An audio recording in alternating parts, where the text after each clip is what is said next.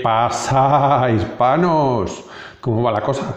¿Qué le cuenta? ¿Cómo le va? Empezamos el podcast y el Tubecast. ¿Qué?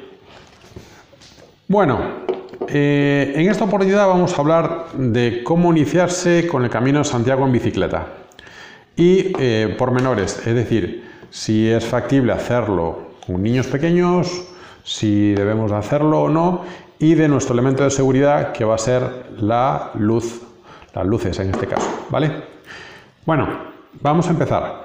Em, hace unas semanas atrás, eh, unos ex compañeros de la facultad, de, cuando estudié arquitectura, eh, eh, vinieron a España, ellos son de, fuera, y venían a España espesos solamente a hacer el Camino de Santiago.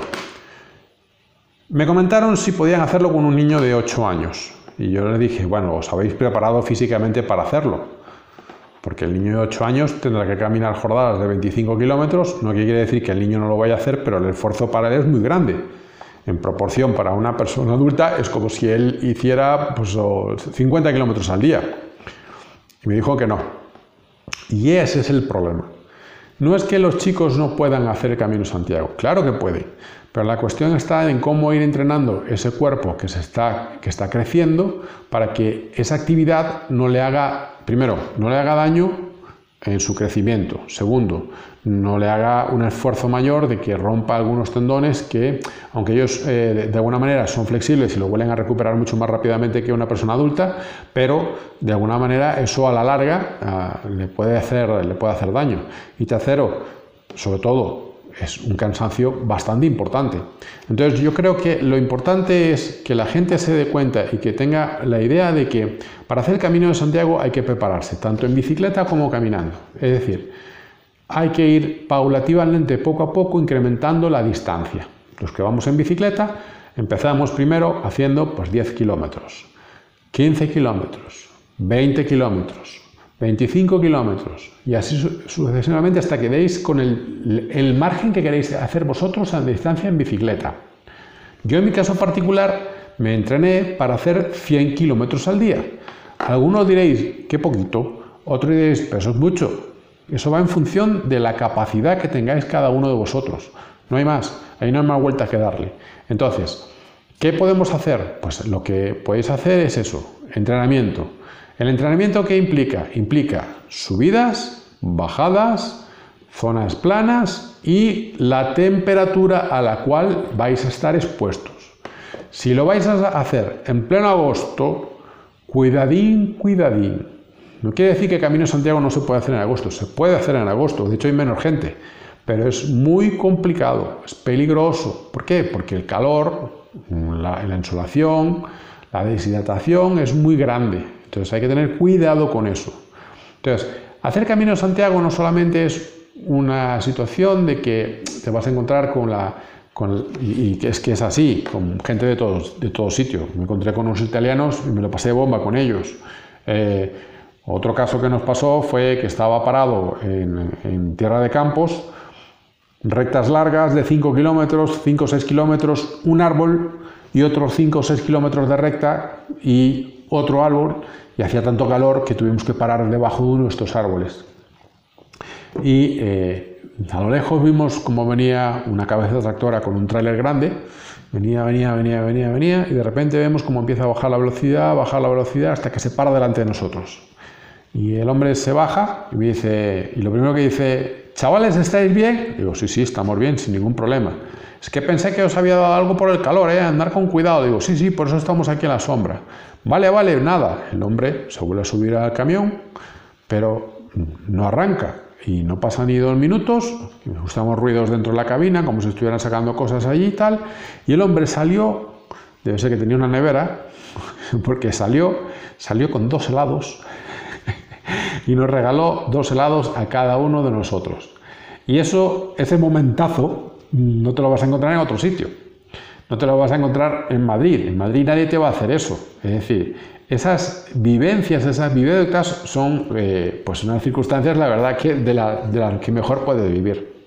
Otro caso, mucho más adelante, ya estaba, había pasado Simancas, esto ya estaba mucho más adelante, estaríamos, uff, yo creo que estábamos llegando ya a Sagún, en un pueblo, no me acuerdo ahora, Mancilla de Mulas creo que era. Entrando a Mancilla de Mulas, eh, había un señor allí que estaba, estaba en la puerta de su casa y nosotros nos habíamos quedado sin nada de agua y teníamos que continuar, era justo mediodía. Le pedimos por favor si nos daba una botella, si nos llenaba la botella de agua. Llevaba una botella de agua de supermercado, no llevaba ni, un botellín como, como puedo llevar normalmente. Y eh, para Camino Santiago no lo llevé. Y entonces yo le daba la botella vacía para ver si me la llenaba. Y ese señor entró y me trajo una botella nueva, sin abrir, ¿vale? Pero fría, fría, fría. Me dice, mira, la tengo abajo en el congelador y está fría, fría, fría. Sé que te va a ir bien y ya veréis que os va mejor. Yo le dije, bueno, pero se la, compro, no, no, me parece bien, mire que yo le estoy dando tal, y entonces si quiere devuélvame la, la, botella para tirarla, pues al fin y cabo usted no va a usar el basura. No se preocupe que ya la tiro yo. Y ese señor nos regaló una botella de agua. Eso podría haber pasado cuando? En el Camino de Santiago, solamente. Solamente en el Camino de Santiago. No hay ningún otro sitio donde pueda ocurrir ese tipo de cosas. Entonces, el Camino de Santiago no solo son vivencias, experiencias, sino también es una preparación interna interna, tanto física como mental. Y exponer a un niño a ese tipo de situaciones hay que tener mucho cuidado, porque mm, podemos estarle haciendo daño. Yo pienso que un niño a partir de 12 años sí puede hacer el Camino de Santiago, pero con ciertas limitantes. Es decir, no lo pongáis a hacer 25 kilómetros al día porque lo vais a matar. Tenéis que llevarlo poco a poco. Él tiene que disfrutar el camino. Y si no me creéis, os voy a decir más. Ir con un recién nacido también puede ser. Y si no, tenéis que ver a la familia Supertramp, que son gallegos también, y tenéis que ver cómo fueron por toda Europa con una niña y un niño. Y hicieron toda Europa en bicicleta con los niños. Evidentemente los niños pedaleaban, pero ahí estaban. Ellos disfrutaron también y le hicieron disfrutar de esas situaciones. Y esa niña hoy en día, la niña mayor de ellos, de, la familia, ya empieza a andar en bicicleta por sí misma y me imagino que estarán preparándola para que en algún futuro pues hagan algún, camino o alguna situación, ¿vale? Entonces, bueno, básicamente yo pienso que pues, es mi exposición aquí un poco a la ligera de lo que es el Camino Santiago y de lo que más o menos había que hacer para preparar, preparar por peso, por volumen de carga que vais a llevar. Es decir, hay muchas cosas en el Camino Santiago que hay que tomar en cuenta. Sí es cierto que hay millones de gente hablando sobre esto, y la verdad que está muy recurrido, pero es que como iniciarte en el mundo del cicloturismo para viajar en bicicleta o para, o para hacer trekking o lo que queráis, tenéis que pensar mucho en esta situación, en estas circunstancias, ¿vale? Y bueno, eh, por último caso, quería hablaros de las luces. La luz es un elemento de seguridad de los más importantes que hay.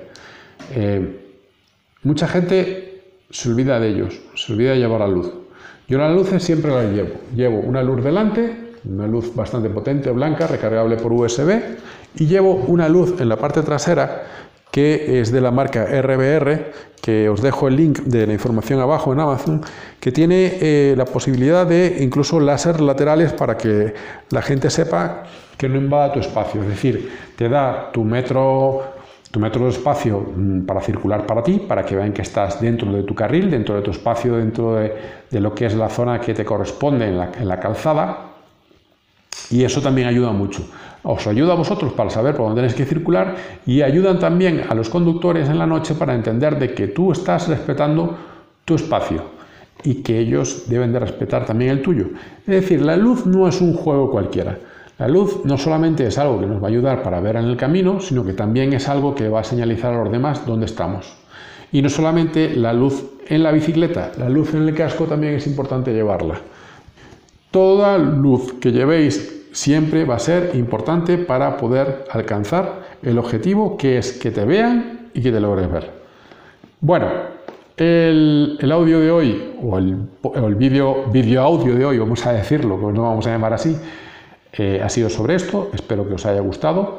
Ya sabéis, seguirme por aquí por Anchor o por YouTube, como queráis, darle a like, suscribiros si queréis y si tenéis algún comentario, hacérmelo saber o alguna vivécdota que con todo gusto pues la ponemos o las eh, iremos explicando para más adelante o contaros alguna cosa, cualquier cosa que tengáis. Adiós, señores.